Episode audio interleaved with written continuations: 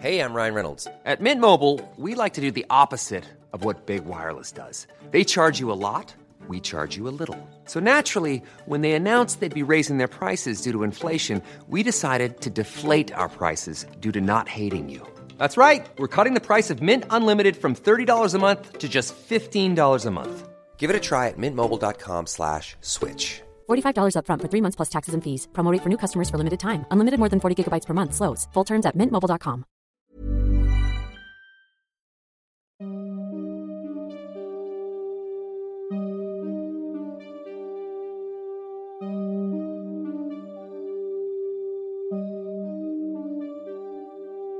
Durante los siguientes minutos escucharás historias que podrían quitarte el sueño. Cosas que pasan con mayor frecuencia de lo que podrías imaginar. Anécdotas vividas por personas reales, como tú, como yo.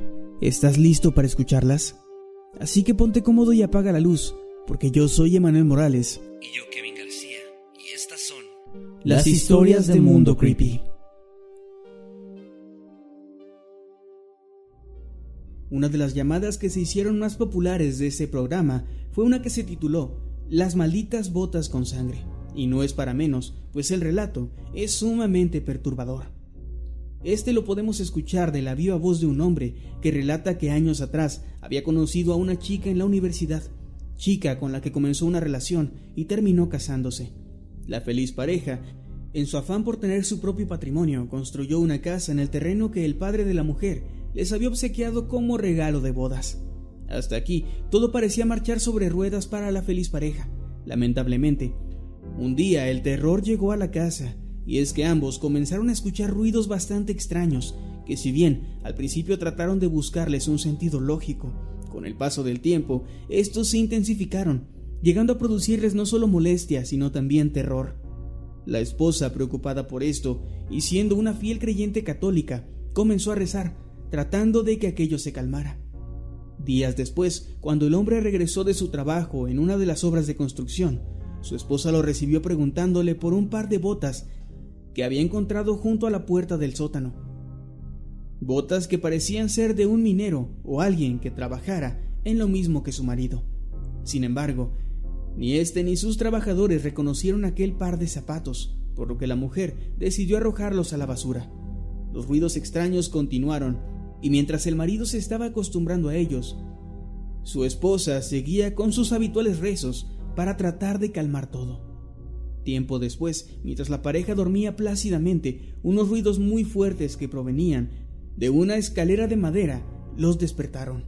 El hombre tomó su arma y se preparó para defenderse de quien fuera que estuviera tratando de entrar a su casa. Segundos después, alguien comenzó a golpear la puerta de su habitación con mucha fuerza momento en el que él se levantó y al abrir observó la sombra de una persona de pie en la escalera. Al instante el protagonista del relato jaló del gatillo de su arma, disparando en tres ocasiones seguidas contra el intruso, a quien escuchó caer con fuerza por las escaleras mientras le pedía a su esposa que llamara a la policía.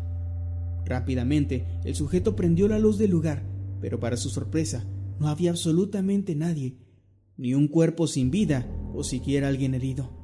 Sin embargo, sí alcanzó a observar algo, algo que le celó la sangre a ambos. En las escaleras estaban un par de botas de seguridad, las mismas botas que meses atrás su esposa había lanzado a la basura, pero en esta ocasión se encontraban llenas de sangre. Esto puso muy nerviosa a la mujer, quien decidió llevar a un sacerdote días después para que bendijera la casa. Aquello ayudó con todas las situaciones paranormales que vivían, haciendo que se calmaran durante un buen tiempo. Lamentablemente, todo eso ya había causado estragos en la esposa del protagonista, quien pasaba todos los días con mucho nerviosismo. Los meses siguieron transcurriendo y un día, cuando el marido llegó de trabajar, se encontró con una escena bastante macabra. Su tío se encontraba en una silla, agachado y sin vida. Al ver esto, el hombre entró en pánico y comenzó a buscar desesperadamente a su esposa, a quien encontró en una esquina, volteada hacia la pared y con un enorme charco de sangre debajo de ella. Rápidamente se acercó y pudo comprobar que seguía con vida, por lo que llamó a una ambulancia y a la policía, quienes dictaminaron que su tío había sido víctima de un infarto y ella había perdido a su pequeño bebé, razón por la cual fue internada en terapia intensiva. Al día siguiente, el sujeto fue a su casa a revisarla y para su desagradable sorpresa encontró aquel par de botas, las mismas que habían tirado ya en dos ocasiones a la basura. Aquello fue sumamente espeluznante y no pudo hacer más que volver a arrojarlas a los desechos. Los días pasaron y tres semanas después su esposa fue dada de alta. Pero para este punto todo había cambiado. La mujer dejó de reconocerlo, se volvió sumamente pasiva y él, en su afán de ayudarla, la llevó a sesiones de hipnosis, en las que cuando entraba en este proceso se volvía completamente histérica y comenzaba a gritarle que debía cuidarse porque él estaba ahí y quería lastimarlos. El hombre no sabía de qué hablaba, pero siempre sucedía lo mismo en cada una de las sesiones que realizaban. Finalmente, el daño a la mujer fue tan grande que su marido decidió internarla en un hospital psiquiátrico en Guadalajara. Por otro lado, la casa fue puesta en venta, pero hasta ahora absolutamente nadie la ha querido comprar, pues aseguran que solo estar en su interior les provoca ansiedad y también muchísimo miedo. Uno de los tópicos comunes en este programa eran las posesiones demoníacas, y de entre todos los testimonios de este estilo hay uno que resulta especialmente perturbador, el caso de la señora Clarita. Una madrugada el programa recibió la llamada de una mujer, en cuya voz se escuchaba la desesperación y la preocupación que había desencadenado en ella lo que llevaba viviendo desde hace relativamente poco. La señora Clarita aseguraba con una voz entrecortada y llena de terror que su hijo de quince años había comenzado a jugar con la Ouija algunos meses atrás. Sin embargo, lo que comenzó como el simple juego de un adolescente rápidamente mutaría en el tormento para una madre desesperada. Y es que, según lo que la señora decía, el joven había comenzado a tener cambios que, al principio, no resultaban tan aterradores, pero que poco a poco fueron escalando. Todo comenzó con un abrupto aumento en su inteligencia, pues si bien el chico no tenía malas notas, de un día para otro se volvió prácticamente un erudito en la escuela, llegando al punto de enseñarle cosas a sus maestros. Además, según doña Clarita, de pronto comenzaba a hablar en idiomas sumamente extraños que hasta donde ella sabía nunca había estudiado. Pero eso no fue todo, pues el chico también dejó de comer, dejó de dormir y se volvió bastante aislado del resto del mundo. Aun así, su desarrollo no se detuvo, sino todo lo contrario. Pasó de medir unos 50 a 1,82 en cuestión de un par de meses, cosa que preocupó demasiado a su madre, pues eso no era para nada normal. Como si esto fuera poco, la señora comentó que hacía no muchos días había comenzado a suceder algo todavía más extraño y aterrador con su hijo, pues éste había comenzado a levitar en su habitación. Y de hecho, mientras la mujer hablaba por teléfono con el locutor del programa, ésta comenzó a entrar en pánico, pues aseguraba que justo en ese momento su hijo estaba recostado sobre su cama, pero a casi medio metro en el aire. El terror se hacía evidente en la mujer, quien pedía ayuda desesperadamente, pues no sabía qué hacer. Según decía, había ido ya con sacerdotes y con hechiceras, quienes o la ignoraron o solo la estafaron, pero realmente nadie la ayudó. De pronto, en medio de un ataque de pánico, doña Clarita comenzó a gritar que su hijo estaba caminando en el aire y se dirigía hacia ella, y de pronto la llamada se cortó.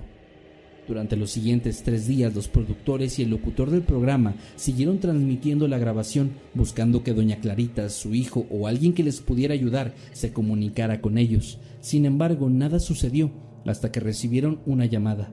Se trataba de un joven que aseguraba tener información importante sobre ese caso y quería ser transmitido en el programa.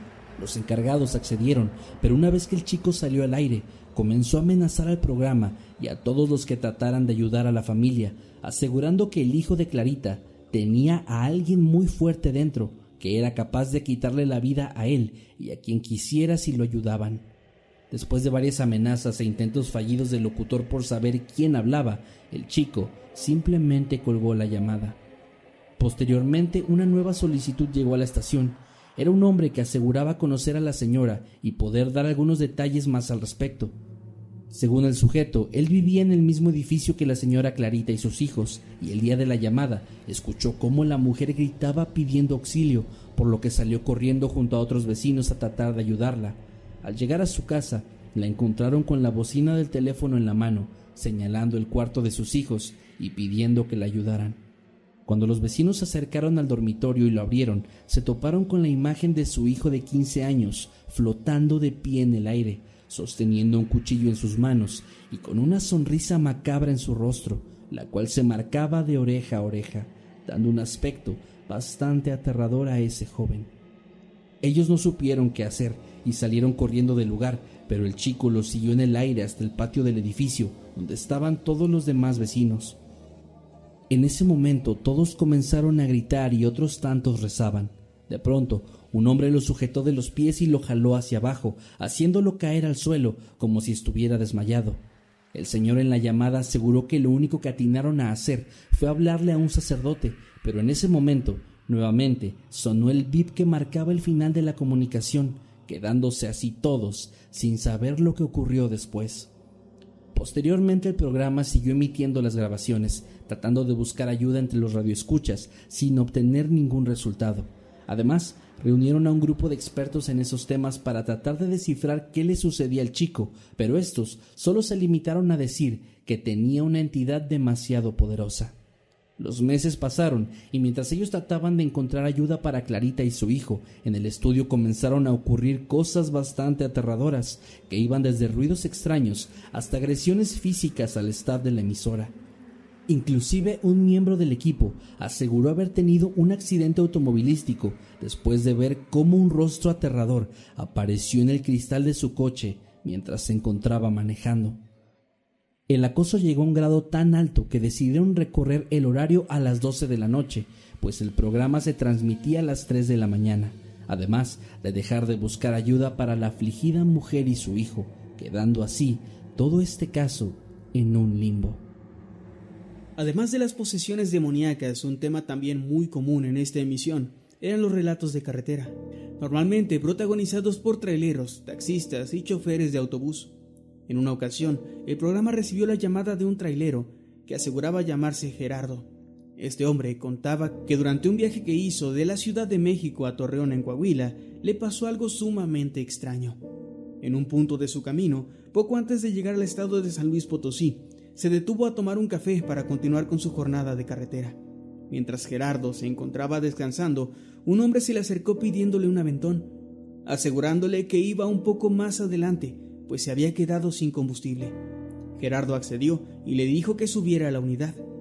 Pero algo raro sucedió entonces, y es que, según el testimonio del trailero, cuando el hombre subió, instantáneamente sintió un frío horrible que inundó la cabina del vehículo. Trató de ignorarlo, pensando que sería alguna ráfaga de viento que había entrado al abrir la puerta. Gerardo entonces retomó su trayectoria y comenzó a platicar con el invitado, y aunque éste era de muy pocas palabras, logró enterarse de que era originario de Matamoros, ciudad donde tenía su familia. Un poco más adelante, con el afán de que el sueño no le escalara más, el chofer intentó poner algo de música, pero la radio del tráiler estaba completamente apagada. Por más que intentó, nunca logró encenderla.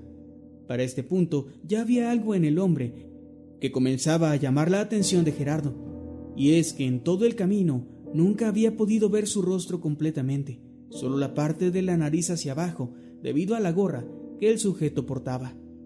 Siguiendo avanzando y un poco más adelante, el viajero le preguntó al chofer si ya tenía sueño, a lo que éste le contestó que sí, efectivamente, tenía sueño, por lo que el hombre de la gorra le dijo que más adelante, donde él tenía su camión, había un restaurante en el que podían tomar un café, invitado por él, y también descansar. Gerardo le preguntó cuál era su unidad y el hombre le señaló un camión extremadamente viejo, de esos modelos que ya ni siquiera se producen. Una vez que llegaron al lugar, el hombre le propuso a Gerardo beber el café que le había invitado y dormir un rato. Al principio este no quiso, pues debía continuar con su camino, pero la insistencia del sujeto fue tanta que terminó por aceptar su invitación y se recostó en una de las improvisadas camas que había en el lugar, quedándose profundamente dormido. Más tarde sintió como alguien lo sacudía. Al abrir los ojos pudo ver que otro colega trailero estaba hablándole y moviéndolo para que despertara, pues ya había amanecido y él estaba recostado sobre el pasto en la orilla de la carretera. Gerardo, bastante extrañado, se levantó rápidamente y comenzó a buscar al otro hombre, la cama o el restaurante en el que había estado. pero a su alrededor no había nada. Le contó a su compañero lo que había visto y éste, lejos de asustarse o asombrarse, le dijo que ya otros colegas e inclusive a su propio padre le habían ocurrido exactamente lo mismo.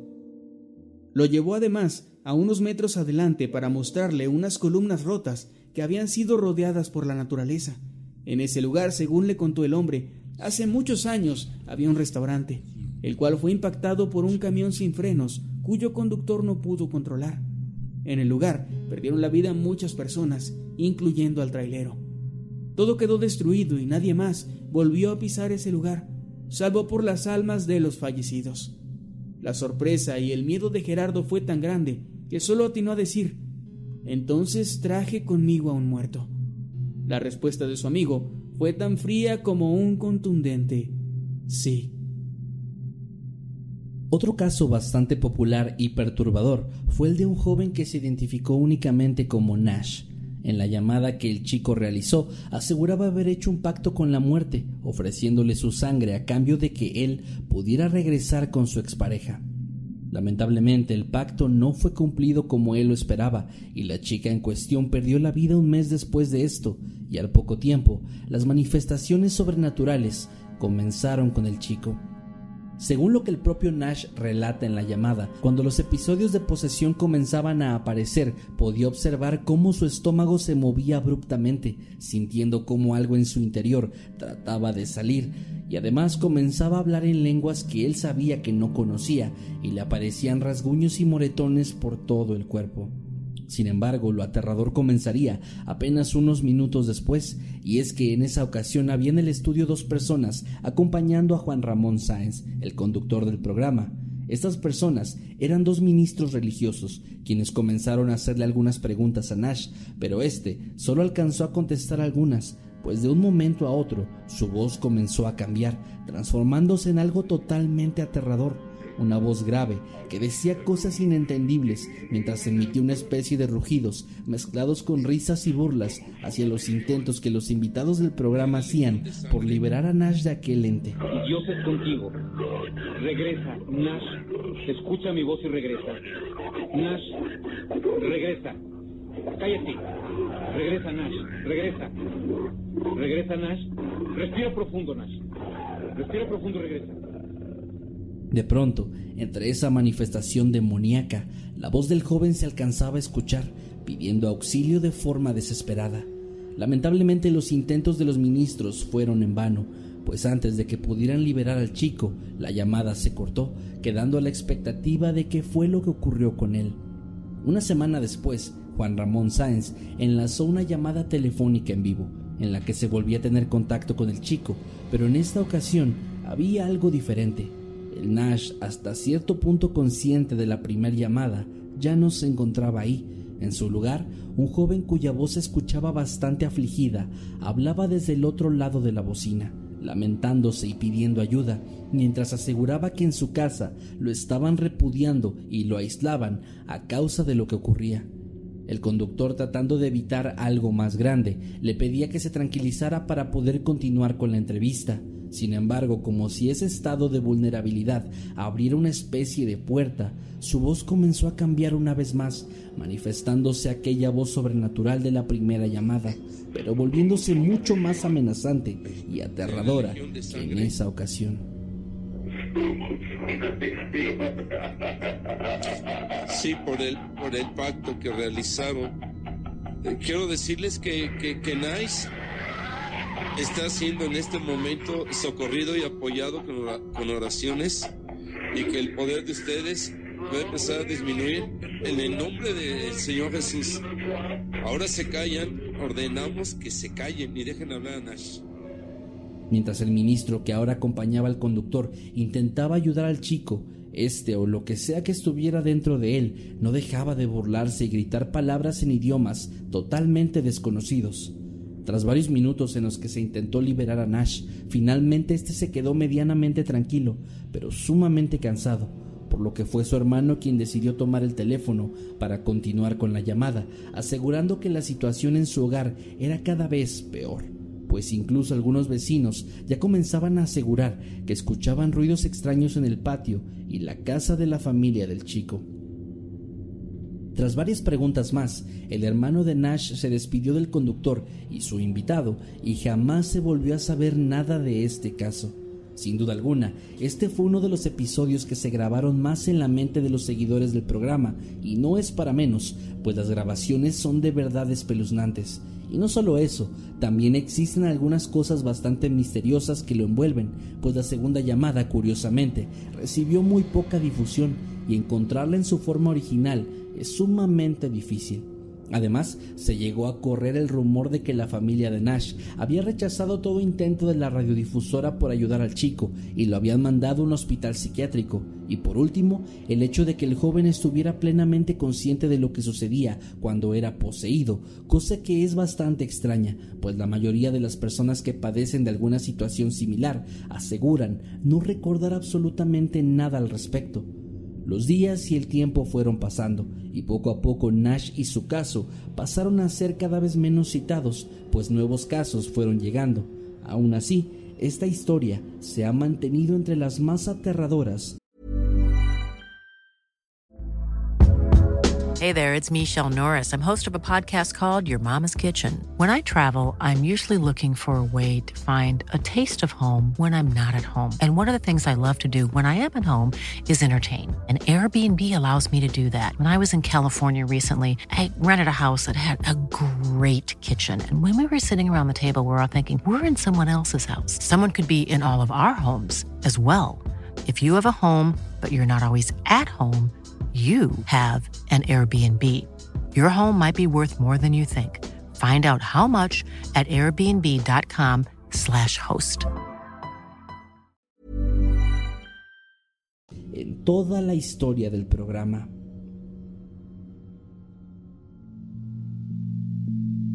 Una noche en el año 2002, Juan Ramón Sáenz, ya ampliamente conocido debido al rotundo éxito de La Mano Peluda, recibió una llamada telefónica que cambiaría el rumbo del programa. La voz al otro lado de la línea pertenecía a Josué Velázquez, un joven de tan solo 20 años quien afirmaba tener una historia sobrecogedora. Josué confesó haber forjado un pacto siniestro con un demonio, haber realizado conjuros ancestrales y sostenía que poseía una joya con un poder inimaginable en su posesión. Esta escalofriante narración atrapó inmediatamente la atención de Sainz y cautivó a toda la audiencia de la mano peluda. En 2011, a través del programa Extra Normal, Sainz y Josué se reunieron, desencadenando eventos inquietantes. Hoy en día el misterio persiste. ¿Fue Josué realmente el responsable indirecto de la muerte del famoso presentador? ¿O quizás hubo fuerzas incomprensibles manipulando todo desde las sombras? Nadie tiene una respuesta, pero esta es solo una de las aterradoras historias relacionadas con el programa. Uno de los casos más reconocidos y aterradores de este programa es el de César Neftalí, un hombre que le cuenta a Juan Ramón Sáenz cómo fue víctima de una secta. Su historia, un recorrido de incontables tragedias, comienza desde antes de su nacimiento, pues él asegura que, según lo que su familia le cuenta, cuando su madre estaba embarazada, Tomaba una gran cantidad de infusiones y se golpeaba constantemente el vientre con la idea de deshacerse de él.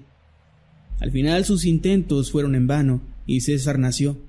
Al paso de cinco años, sus padres se separaron, por lo que el niño y sus hermanos estuvieron viviendo de una casa en otra hasta que llegaron a la de una tía, donde el pequeño César comenzó a ser víctima de abusos por parte de sus primos, quienes eran mayores que él. Años después, cuando ya vivía nuevamente con su padre y cursaba la secundaria, conoció a la salida de su escuela a un sujeto que, valiéndose de su necesidad de amor paterno, se acercó a él y se presentó como maestro. El tipo lo llevó a su casa y le ayudó a tener mejores calificaciones. Durante varias semanas todo parecía una simple, pero muy peculiar convivencia solamente, hasta que un día el sujeto le ofreció un frasco de vidrio con un líquido rojo, el cual César se rehusó a beber. Sin embargo, el tipo lo amenazó con hacerle daño a su padre y hermano si no lo ingería. Debido a esto, el entonces adolescente accedió y bebió todo el contenido del recipiente, el cual, según el chico, no tenía sabor, pero le hizo sentir muchísima fuerza. Después de eso, por al menos dos meses todo parecía normal nuevamente, hasta que este maestro le dijo que le daría su bienvenida. Para esto fue llevado a una fiesta donde había una gran cantidad de niños. Al principio todo parecía normal, hasta que fue llevado a una especie de túneles, donde fue desnudado y atado de pies y manos, para después ser parte de un rito sumamente sangriento, en el que varios adultos y adolescentes tomaban a un bebé recién nacido y, valiéndose de un cuchillo, lo abrían a la mitad para desangrarlo encima del inmóvil César, que veía con asombro y terror lo que sucedía, hasta que perdió la conciencia. Cuando despertó, estaba envuelto en una sábana y los demás sujetos solo le dijeron que lo había hecho muy bien. A partir de ahí, comenzó toda una serie de actos atroces y paranormales que envolvieron su vida. Después del primer ritual, fue sometido a lo que ellos llamaron un pacto de sangre, en el cual recibió una transfusión sanguínea del líder de la secta, en la que recitó varios juramentos a través de los cuales se comprometía con el grupo. Sin embargo, todo eso le resultaba bastante perturbador, por lo que decidió huir. Lamentablemente fue encontrado en la frontera con Estados Unidos, donde lo subieron a una camioneta y lo golpearon salvajemente, dejándolo en condiciones deplorables de salud. Posteriormente, más por miedo que por convicción, César siguió en la secta, viendo todo tipo de rituales en los que había drogas, abusos, mutilaciones y posesiones demoníacas hasta dos años después, cuando él ya tenía los catorce cumplidos. En ese momento fue llevado junto a muchísimos chicos más y otros miembros a una especie de congreso de practicantes de las artes oscuras. Ahí uno de ellos cometió el error de mencionar a Jesucristo, lo que despertó la curiosidad de Neftalí, quien para este punto ya llevaba incontables intentos de quitarse la vida. Este hecho hizo que el adolescente volviera a escapar, pero nuevamente fue interceptado en la carretera y subido a una camioneta oscura, donde recibió otra golpiza, con la diferencia de que esta vez fue llevado al lugar donde habían hecho su ritual de iniciación.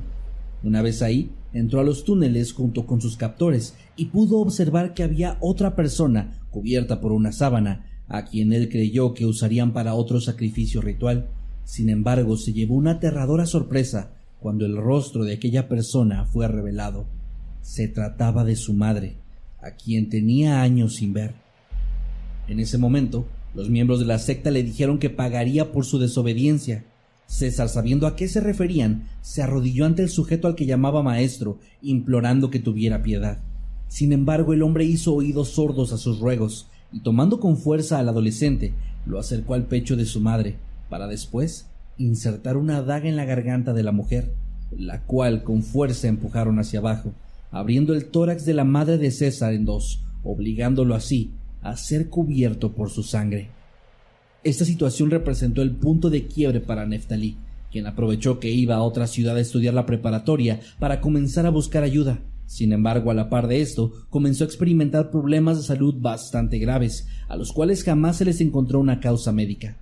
Innumerables estudios médicos le fueron realizados, pero ninguna daba una respuesta satisfactoria, por lo que se comenzó a buscar ayuda en brujos, hechiceros y parapsicólogos, pero el auxilio seguía sin llegar puesto que el poder de lo que estaba en César era mucho más grande, algo enviado directamente por la secta en contra de Neftalí, hasta que finalmente llegaron a pedir ayuda a una iglesia cristiana, donde el pastor tenía cierta experiencia practicando exorcismos.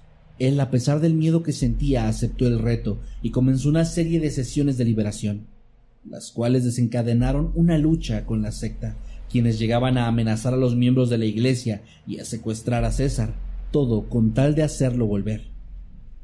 Finalmente, después de varios años de intensa lucha, en la que las manifestaciones paranormales eran cada vez más fuertes e iban desde los cambios de voz hasta la aparición de sombras y figuras aterradoras en el templo, César fue liberado. A partir de ese día, Neftalí decidió dedicarse a predicar el cristianismo como una forma de agradecimiento por haberlo ayudado a salir de la peor época de su vida, una época que todavía recuerda con un profundo terror.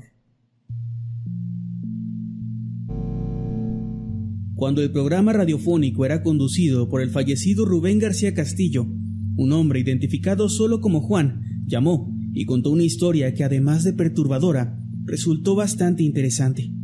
Según su testimonio, una noche él se encontraba en una fiesta, celebrada en un pueblo aledaño cuando el hombre se dio cuenta de que ya era bastante tarde y tenía ya suficiente alcohol en el cuerpo.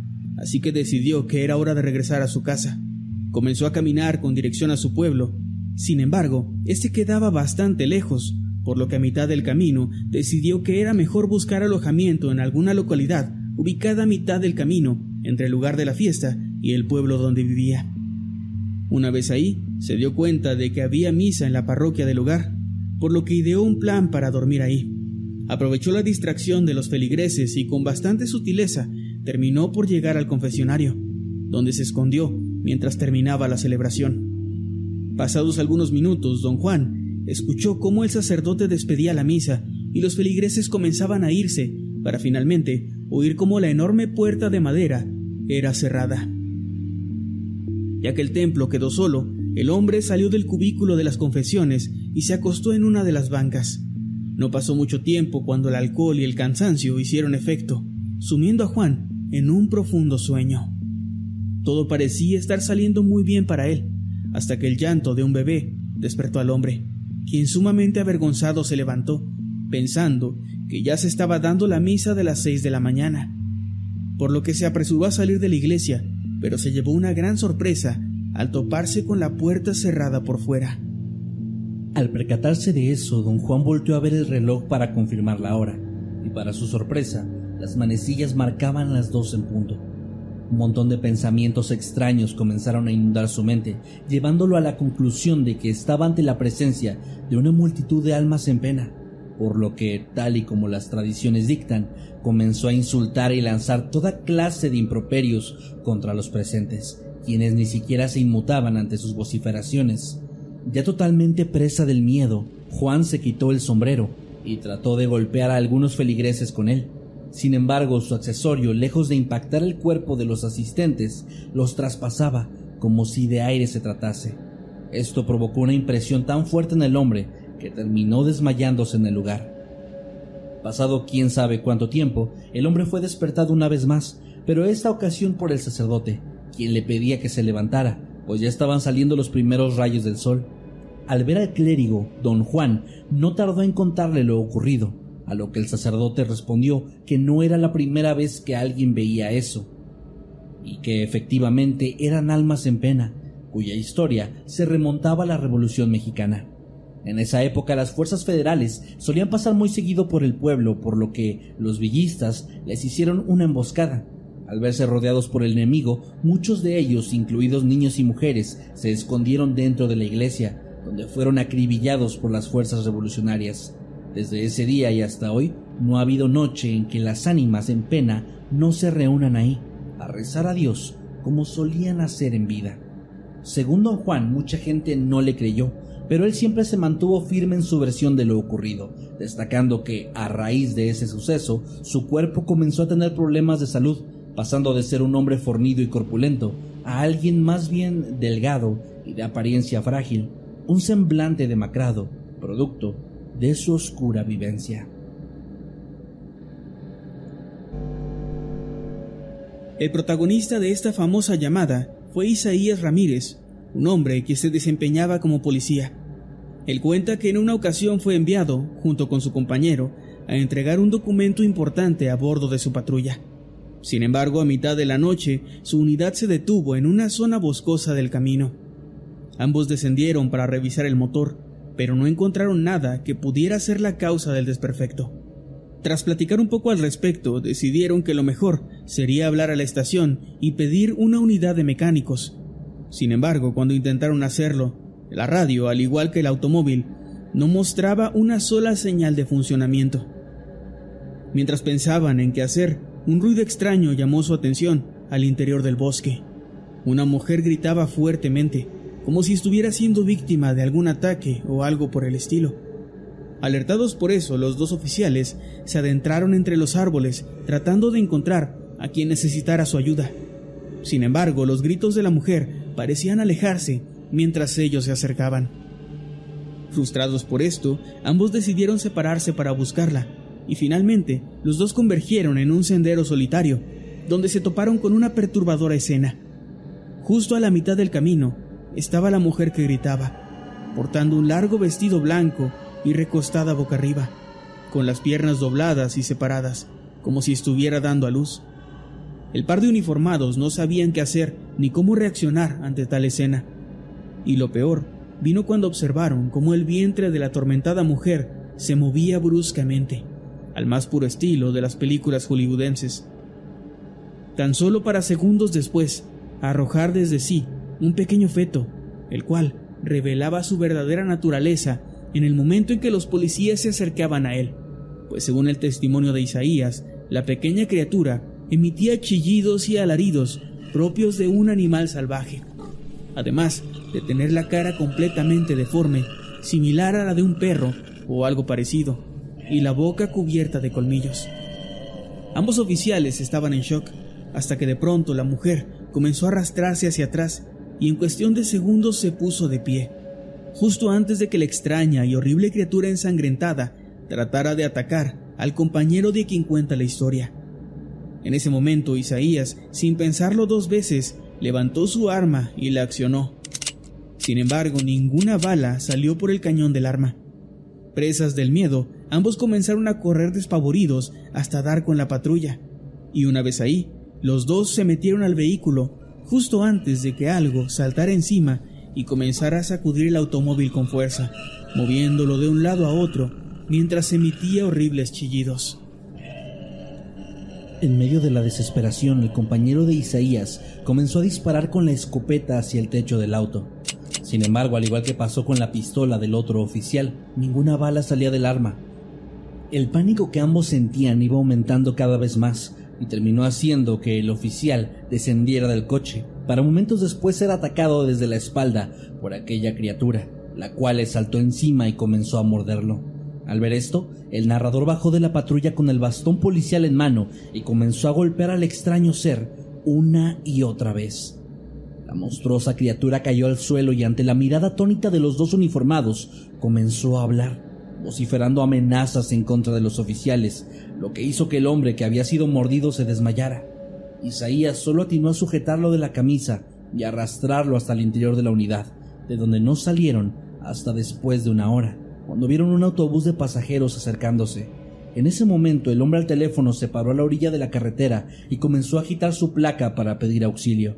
Sin embargo, fue ignorado por completo, pues el camión pasó de largo. Cuando el oficial volvió al interior, se encontró con su compañero escondido bajo el tablero del auto, mientras la criatura intentaba alcanzarlo, lo que era impedido solamente por la rejilla que divide la parte trasera y la delantera de la patrulla. Al ver esto, ambos bajaron de la unidad nuevamente y se echaron a correr hacia el bosque, tomando cada uno caminos diferentes. Isaías terminó encima de un árbol esperando hasta que salió la luz del sol. Entonces bajó. Mientras caminaba encontró a una pareja de lugareños quienes lo ayudaron a salir del bosque.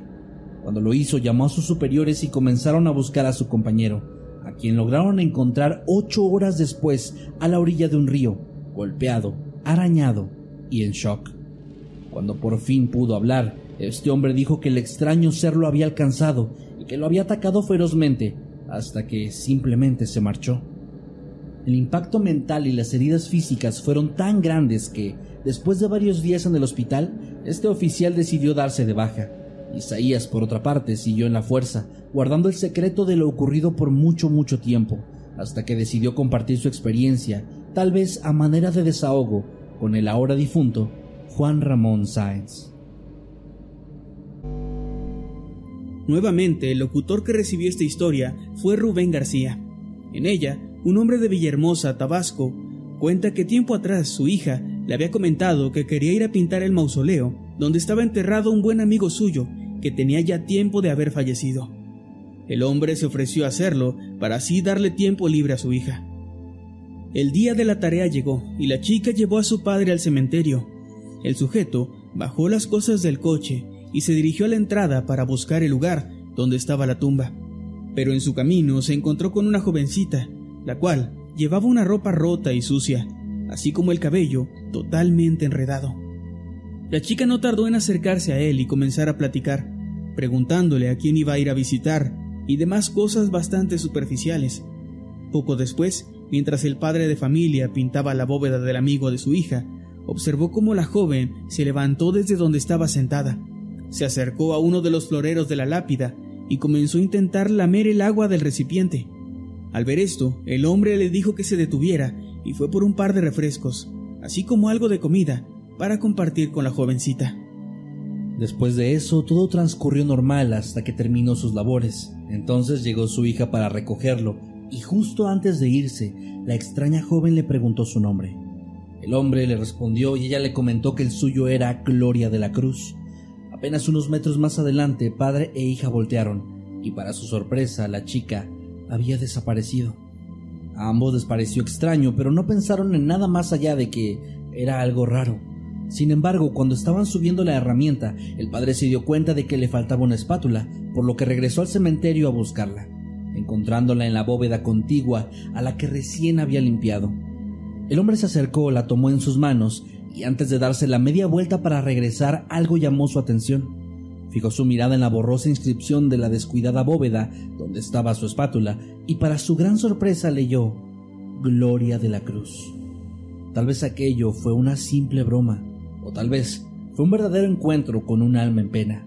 Esto es algo que si bien jamás se podrá confirmar, siempre provocará un escalofrío cualquiera que escuche esta historia. Hace poco mi abuelita, que es muy fan de ese programa, La mano peluda, me contó de un episodio del cual era de un gato que pedía comida a sus dueños. Yo al principio me reí ya que me pareció algo muy tierno y dije, pues claro, los gatos maullan cuando tienen hambre. A lo que mi abu me contestó con un no, no me estás entendiendo. Resulta que el gato se sentaba en la mesa y le hablaba a su dueña pidiendo comida como si fuera un humano. Pero no supe más del caso ya que cambié de tema porque me pareció algo aterrador.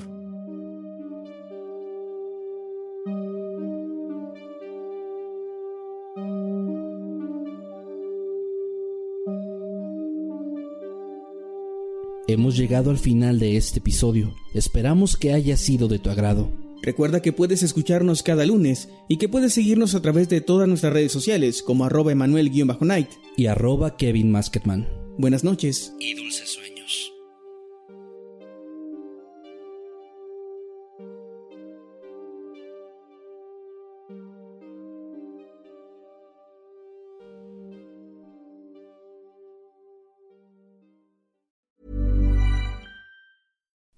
Would you like to look five years younger? In a clinical study, people that had volume added with Juvederm Voluma XC in the cheeks perceived themselves as looking five years younger at six months after treatment. Look younger, feel like you. Add volume for lift and contour in the cheeks with Juvederm Voluma XC. Reverse signs of aging by adding volume to smooth laugh lines with Juvederm Volure XC. For important safety information and to find a licensed specialist, visit juvederm.com. That's J U V E D E R M.com. Not for people with severe allergic reactions, allergies to lidocaine, or the proteins used in Juvederm. Common side effects include injection site redness, swelling, pain, tenderness, firmness, lumps, bumps, bruising, discoloration, or itching. There's a risk of unintentional injection into a blood vessel, which can cause vision abnormalities, blindness, stroke, temporary scabs, or scarring. Talk to a licensed specialist to find out if it's right for you.